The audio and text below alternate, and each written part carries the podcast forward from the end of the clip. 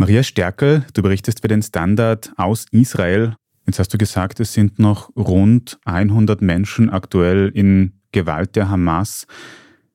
Und es wird aktuell auch über einen neuen Deal verhandelt, um einen Teil dieser Menschen frei zu bekommen. Da wird sehr aktiv gerade noch verhandelt, da überschlagen sich auch teilweise die Meldungen immer noch. Die aktuellsten Informationen kann man da auf unserer Website auf der standard.at zum Beispiel immer nachlesen. Aber was sieht denn dieser Deal jetzt grundsätzlich vor? Was ist da geplant? Mhm. Also es gibt ein Rahmenwerk, auf das sich Israel einmal geeinigt hat mit den Verhandlern, mit den Mediatoren. Und jetzt war die Frage, wie Hamas auf diese Rahmenbedingungen reagiert und welche Forderungen die Terroristen stellen. Das weiß man jetzt, das ist jetzt bekannt.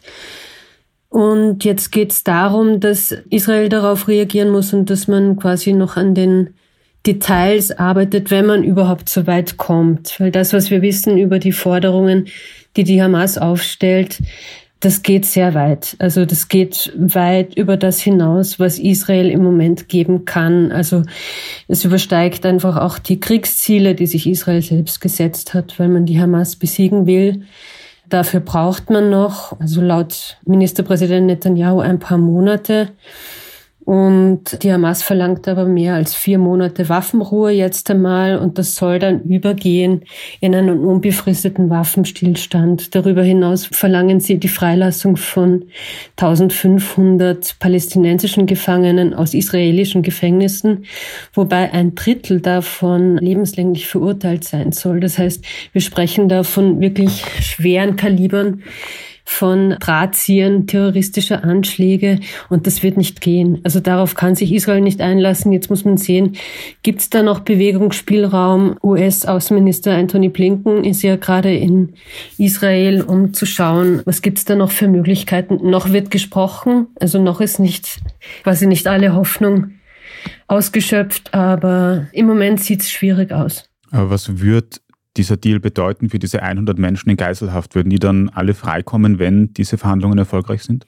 Der Deal sieht vor, dass zumindest alle Zivilisten, die sich als Geiseln in der Gewalt der Hamas befinden, freigelassen werden, wobei die Hamas von drei Phasen spricht, jeweils 45 Tage.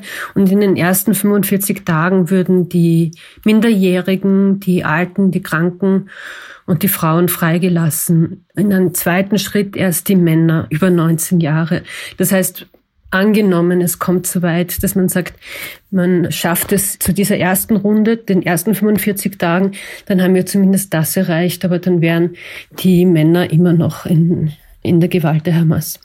Und ich nehme an, bei solchen Deals sieht die Hamas auch vor, am Ende sich trotzdem immer noch ein paar Menschen in ihrer Geiselhaft zu behalten, um weiter dieses schreckliche Druckmittel zu haben, oder?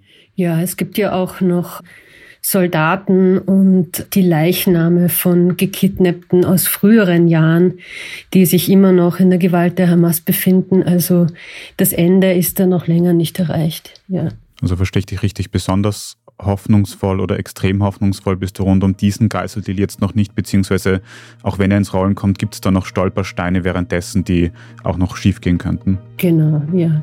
Also ich bin eher skeptisch, aber wir geben die Hoffnung nicht auf.